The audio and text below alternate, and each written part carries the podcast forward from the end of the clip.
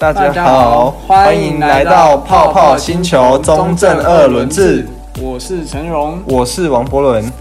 我们今天呢，会简单的向各位观众介绍机车还有各车厂在台湾的发展历史，然后介绍相关类型机车的运作原理，讲解一些机车赛事，然后还有一些改装部品。最后呢，会跟大家讨论要如何选购市面上琳琅满目的机车。那就让我们继续听下去吧。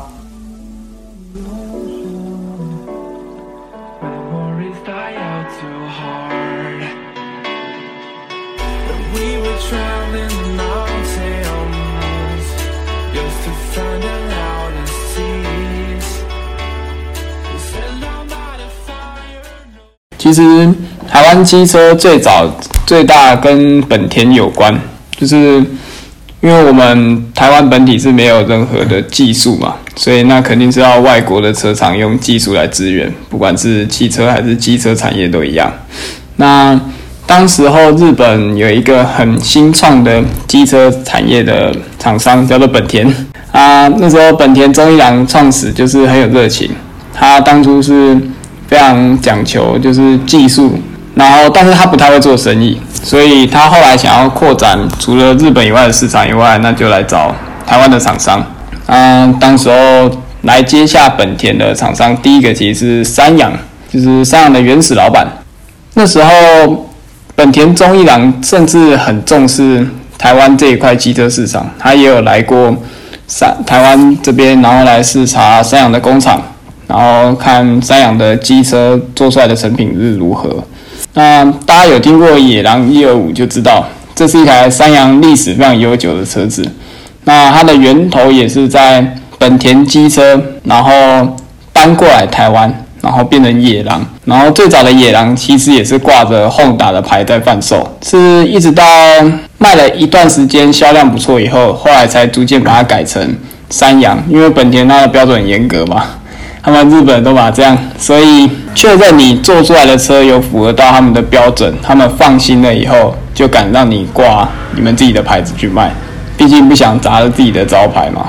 像陈总那时候说，嗯，三本田的引擎是让三洋自己去做修正，然后再挂三洋的牌自己贩售嘛？对，但其实最早是三洋它并没有技术可以自己去修正。所以一直都是一开始都是沿用本田所有的机械结构，然后是到一直到后来把它换成三洋的牌以后，才开始有三洋开始自己研发，因为毕竟拿到本田的东西了嘛，他们就可以有研发的人员来研发。嗯，像像什么史蒂田铁这个气缸，这个也是当初三洋研究了一阵子以后才把它研发出来的，在原始的野狼的本体上去去做改进，这样子。哎，那你前面提到的说本田机本田机车，那它跟汽车本田有什么样的关系吗？还是单纯是同名而已？其实是同一间同一间厂商，也是同一个老板。本田中一郎，因为这要讲到本田它，它原始的公司架构是本田中一郎，他以前年轻的时候是修汽车的，在二战以前他都是做机车相关事业的，然后一直到二战后，因为日本那时候经济很惨嘛，所以机车什么的，说不定已经快没有饭吃了。嗯哼，所以后来他就决定，好，那既然我都会修机车了，那我也可以来试试看做汽车吧。嗯，因为可能也是当时日本市场有这样的需求，嗯，所以他才会前往汽车这方面的事业。然后后来就就衍生出了本田机本田汽车嘛，嗯，像是很有名的 Civic，然后 Accord 或者是 CRV，嗯哼，CRV。啊，到了台湾，因为原本三洋机车就已经有在帮本田有彼此有商业的来往嘛，嗯，已经合作很久了，所以自然而然，本田想在台湾发展汽车工业的时候，就来找三洋做代工，嗯哼，所以以前就出现了一个叫做“三洋喜美”这四个四个字很响亮的称号，嗯哼，就是当时候的 Honda 车其实并没有那么明显的挂着 Honda 的牌。旁边甚至会写着山羊的英文字，然后再写 Civic 这个样子。哦，对对对，所以台湾机车历史发展跟汽车跟日日本机车其实有很大的关系。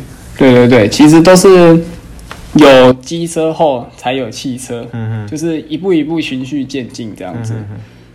那大家也知道，山羊跟光阳这两个光名字听起来就很像了吧？嗯，对没错，差一个字而已。大家肯定就会想说，那这两家厂商应该有一点关系，但又不知道是从哪边出来的。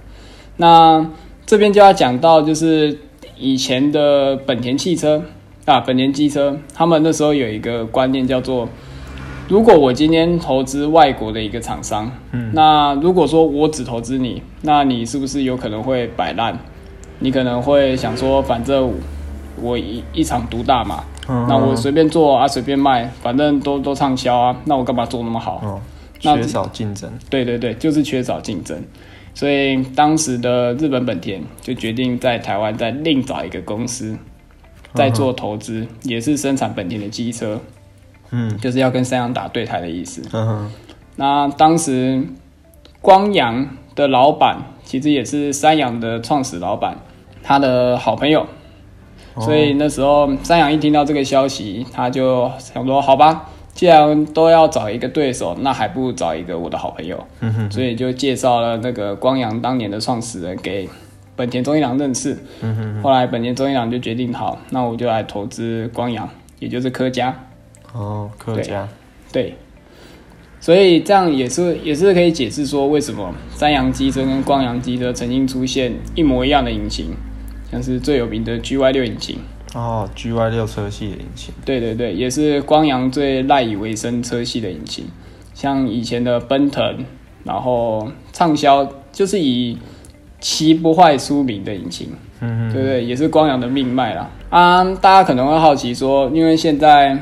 年轻人最喜欢的不会是 S Y N，也不会是 Kimco，就是屁孩肯定最喜欢的是雅马哈。为所欲为。没错，那雅马哈的的在台湾的经营方式就跟这两家不太一样，就是一样也是雅马哈投资台湾的厂商，嗯哼哼，让他们做代工，让他们做制造雅马哈的机车。但是从头到尾都没有允许，就是台湾的代理商自己发展出一个品牌。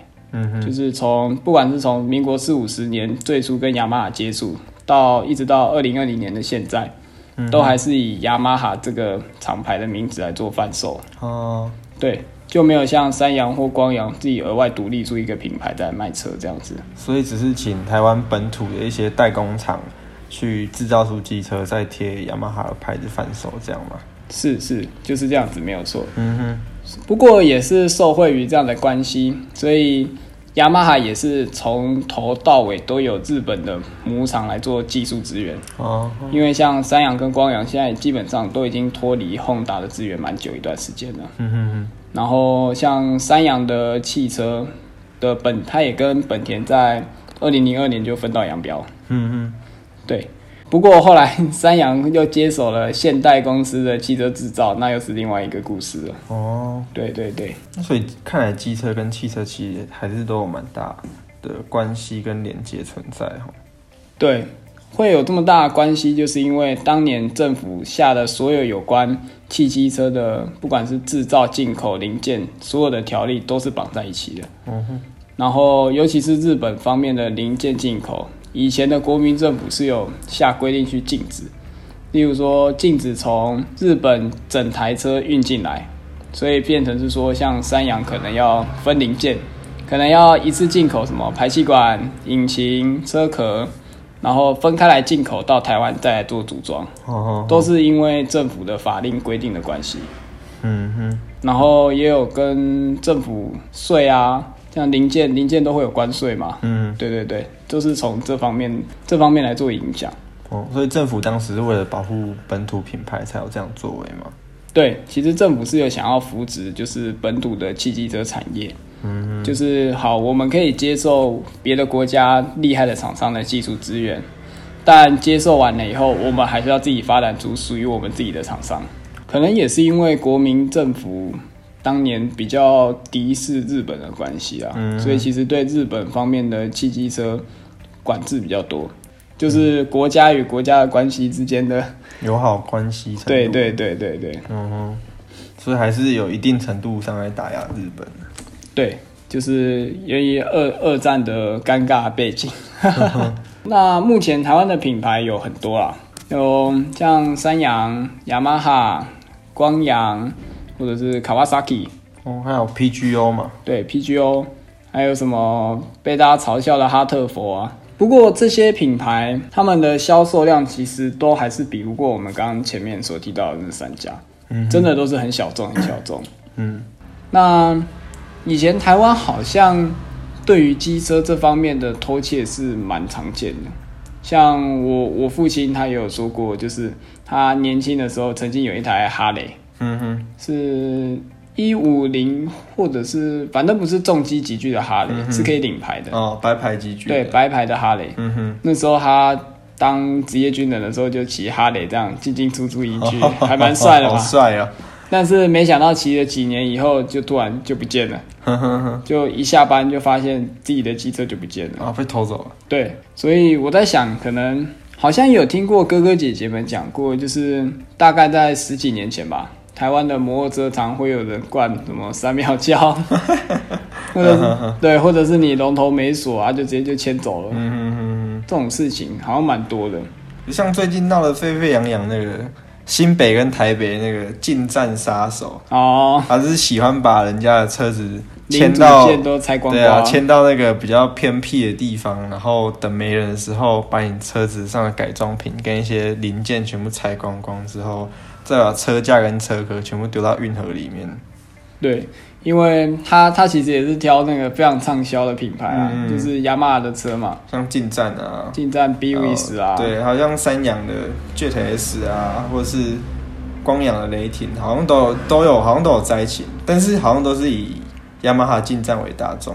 对，因为实在是很好嚣张，非常的嚣张。只要只要配到抛到那个网络上，可能你卖个市价的不到一半，或者甚至一半都很好卖。据说他们整个集团的获利超过四百多万了，非常非常好赚。肯定是啊，像年轻人买不起全新品的改装品嘛，嗯、那可能他的目光就会看到二手的改装品。嗯哼，那如果这个时候又有人卖二手又。又低于市场的二手行情价的话，那肯定好卖的。嗯哼，他他们肯定也很聪明，就知道哪里有管道可以去销售这些东西。嗯，那样销赃速度上非常的快，而且又很方便。嗯，就知道年轻人有多爱台湾的摩托车了吧？可是认真来讲的话，其实现在像是白牌速克达来说，价格也是越来越贵了。对，这方面就是，毕竟政府它也是日益的。去讲求安全的法规，嗯，就是因为可能看到太多车祸的案件啊之类的，嗯嗯，所以政府就开始有建议车厂可能不不像以前只有重机才可以配有的安全配备，逐渐的下放到可能速可达，嗯哼，从旗舰速可达开始，再到平民速可达跟小速可达，哦，可能都要有这样的安全配备，像 ABS。ABS 就是这这一两年非常重要的一个安全配备，对啊，可是车厂既然需要加这一项配备，那成本肯定是要回收的吧？嗯哼哼，政府当初也有考虑到这一点，所以就给民众有四千元的补助。但很奇怪的是，四千元的补助应该不到它本身这台车价加了 ABS 以后提升的价格。嗯，就假如说今天我们的进进一台进站嘛，它没有 ABS，一般的双碟版是八万元，嗯、那有 ABS 版的变成九万三千元哦，非常非常价差非常非常大。对，那根本就不会是四千块可以补得上的。没错没错，所以就一直导致车价逐渐的在往上再堆叠上去。嗯，这一个恶性循环。像我前阵子有看到一个最夸张的案例，叫做明新名流。嗯，名流也是以前的三阳光阳车系蛮蛮有名的一一台车嘛。嗯，车系啊，历史好像也是蛮久的。对对对对对。那后来他现在这几年出了一个叫做新名流，套用了 Famous 这个名字，嗯，但基本上所有的设计语汇什么的是完全无关。哦，其实我已已经可以算是另外一个车系的车，对了。对对对，就像是三阳的迪爵。哦，新迪爵也是。对对对，就是只用了那个名字，嗯哼，但是本体。设计已经毫无关联性，哦、也没有什么致敬不致敬的意涵在。嗯嗯，他只是想把车卖好而已。对，那那台新名流它有分一二五跟一五零的，当时候，因为我那时候在帮我的父母亲寻找太旧换新的好选择，嗯，就发现，嗯，名流一二五安全配备有 ABS 也不错啊，它行李箱空间也蛮大的，嗯哼，车子车子也蛮大，它算是中型的一二五，不是小型的一二五那种，嗯，所以后来我就跑去机上，然后问一下老板说，那新名流一二五 ABS 的报价如何？他一拿出那个单子，我就吓呆了，新名流一二五 ABS 的牌价叫做。八万多元，八万多。以前的近战三代的标准售价，你还记得是多少吗？八万一千，八万一千吧。呃，没有，没有，没有这么贵？没有这么贵。它第一次刚上市的时候是七万六千八。哦，七万六千八。对，我还特地去查了一遍，发现哇，那你名流卖的比当年的运动旗舰速可达还贵吗？你的配置是有。到这么豪华吗？我没记错的话，新名流的定位应该是在通勤买菜车的定位而已吧？没错，是比较大型的买菜车。嗯哼，就是因为小型买菜车可能像是活力，嗯哼，活力一百，或者是再往上一点，呃，活力一二五，都是比较小型的。嗯哼，那名流已经算是中中大型的。可我记得它的配备给的还是比较入门吧。对对对，它毕竟也不会有什么什么高刚性车体啊，不对称车架啊，或者是运动型速可达才会出现的双双枪避震。对对对，也不是主打动力。那我就觉得，那这个定价非常的夸张，卖的太贵了。是是是。不过提到运动旗舰的速可达，就要提到台湾目前有什么样的速可达的比赛。我们到这边稍作休息一下，接下来会为大家带来顽童的摩托车。在歌曲之后，将会继续讨论接下来的话题。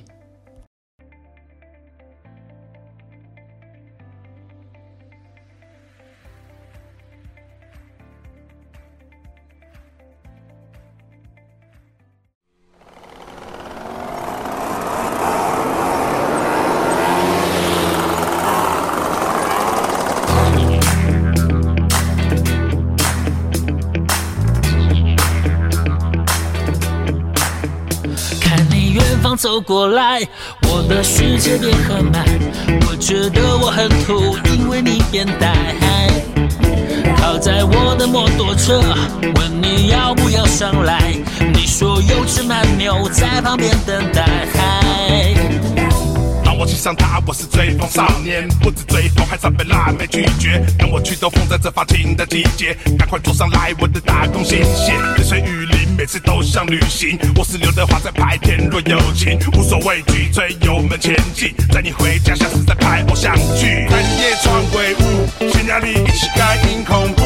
一路好快，骑在这公路，一个刹车顶到我的师兄部，在你上班下班，以后不用再去哪里都酷。摩托车。也很帅，也很帅，吹到底，吹到底，OK，咚咚咚咚咚。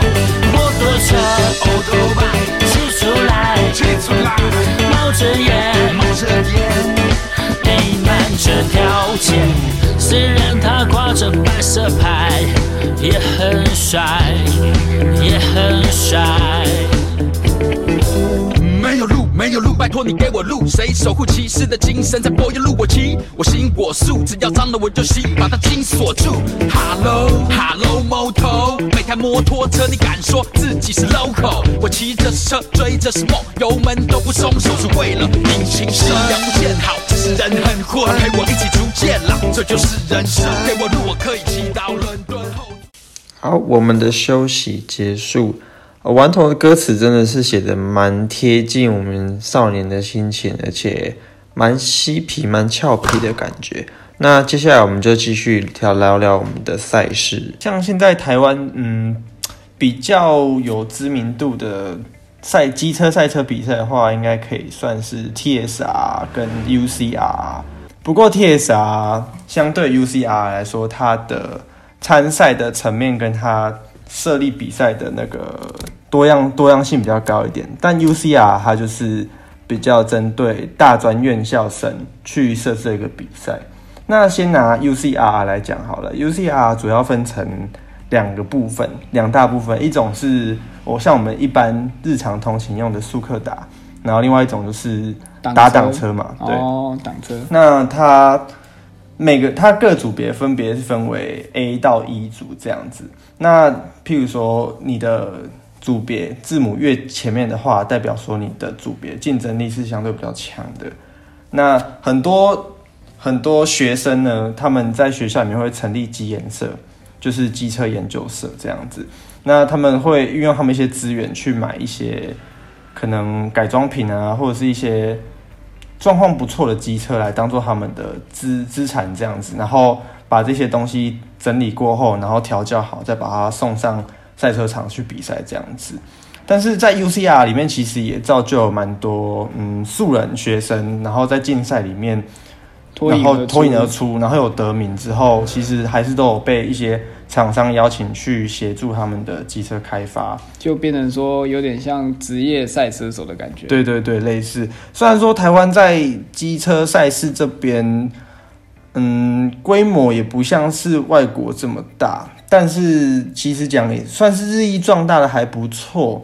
然后加上嗯，台湾三大车厂嘛的一些助力，其实他们都还蛮肯给这些办比赛的单位一些资源的挹注啦，所以这些比赛其实都算是慢慢比较稳定的，有在茁壮，有在壮大这样子。了解，像我看三洋的 Jet 就常主打，他们可能是。TSR 的常胜军，嗯嗯嗯，又或者是雅马哈可能就会主打说他们在赛场上的表现如何如何如何，嗯，都可以看得出来，就是这些主流的厂商对于这些机车的竞赛都相当的重视。没错，而且像是嗯，关于机车的媒体其实也蛮蓬勃在发展的，像是。Motorbike 啊，或者是小老婆，对，小老婆还蛮有名的，就是一些关于机车论坛，然后可能，哎、欸，你是今天你对机车比较有兴趣，然后喜欢 DIY 的车主，都可以上这些论坛，然后去看一下，可能哦，你在改装啊，或者是你可能要自己 DIY 换一些日常耗材的时候，遇到一些问题的时候，你可以上去跟就是一些比较厉害的。网友去交流，有这些兴趣的网友有一个地方可以讨论，这样。嗯，没有错。像我也常会去上 Model Bike，可能会看他测试不同的改装零件有什么效果，就是自己就不用再多花钱了吧？对啊，其实我觉得机车好玩的地方在于说它的它的机械构造其实没有到非常复杂。那如果有兴趣的人，他可以从里面慢慢。DIY，然后琢磨出一些它的机械的特性，我觉得这才是机车最好玩的地方啊，就是享受自己能够亲手来的快快乐嘛。没错，而且其实，嗯，以台湾来说的话，这些赛事其实很直接的去催生了很多改装品牌他们的诞生。对啊，而且就是说，因为比赛里面大家是为了追求那个零点几秒或者是几秒钟的差异，其实那差蛮多，而且会差很多名次。那像是。影响速克达最多，就是动力传动最最大部分，就是我们传动组的厂商或者是一些排气的厂商。那其实像这些厂商的话，他们经过这些赛事，他们一开始可能都是一些学校的机研社啦。那他们在里面，他们可能跟他们的社团指导老师有过一些交流，那有得到一些知识之后，他们自己去改良车上的改装品。哎，那改装出来很有心得之后，他们后来可能就集资开了公司之类，或是坊间，像 TSR，它比较还有比较多的社会人士在参赛嘛。那社会人士其实他们会有相对比较多的经济能力，可以来研发相关的东西。那在赛事里面，他们会呃做一些改装品下去跑跑比赛，那测试出来的结果其实。都是有最大的广告，对，就是有名次去做去挂保证啦，去背书这样子，所以常常可以看到很多品牌可能会讲说，哦，直线赛第几名第几名的冠军传动组啊，还是说，哎、欸，我今天我的冠军我采用了哪一个哪一个品牌的排气这样子，其实对于台湾的改装品牌的发展都还有蛮大的益处，而且其实台湾。改装品牌产值都还蛮高的哎，其实市场是够大的啦。就像我们刚刚说的近战杀手，他也是常也是知道改装品牌这个市场实在是很多人有兴趣，也是很多人会花钱愿意掏钱去买的。嗯，所以他就可能做这样的勾当。嗯哼，像是给那些没有钱想玩车，但是又想玩车的年轻人。没错，对。嗯，那这些都是还可以有办法改装，可是。如果像是像是一些基本的安全配备的话，是不是就没有办法透过日后改装来加强了？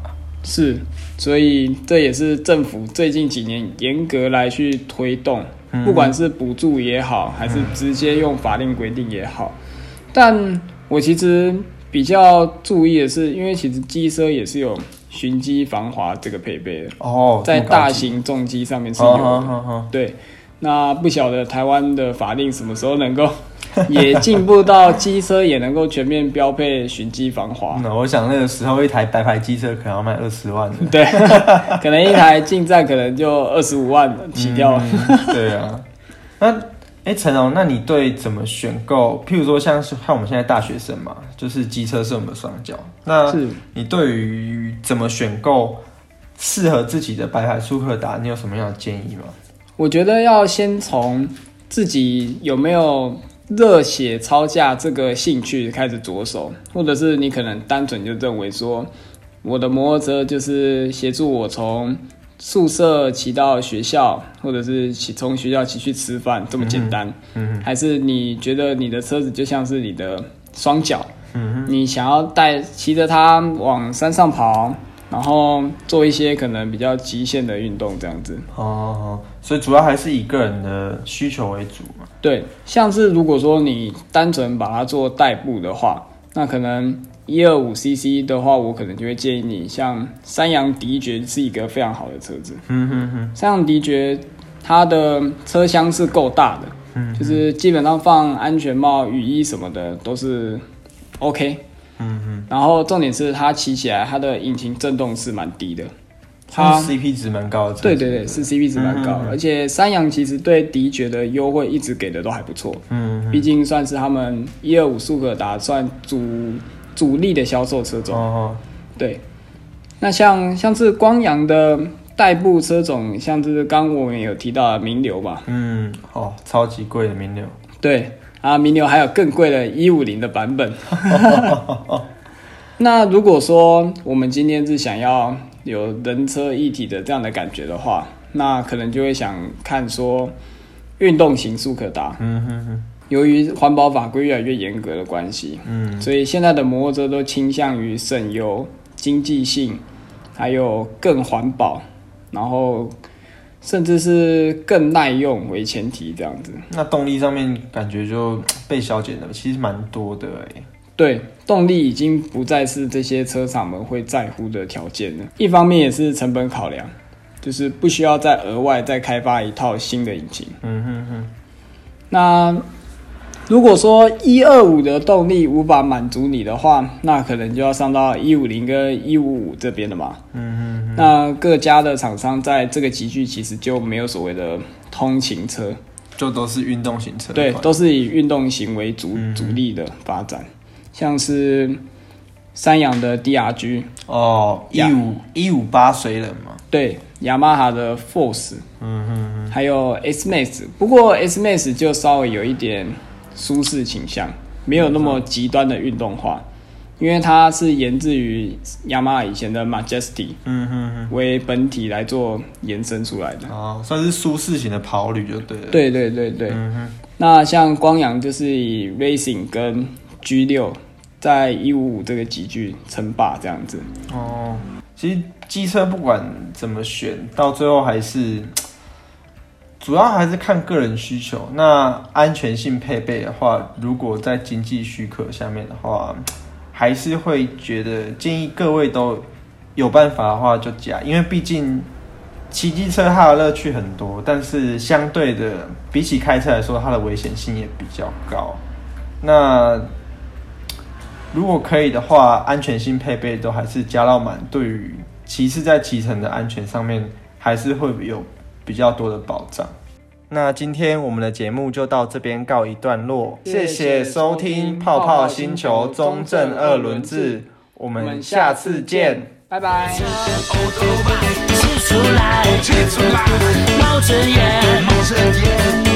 美满这条街，虽然它挂着白色牌，也。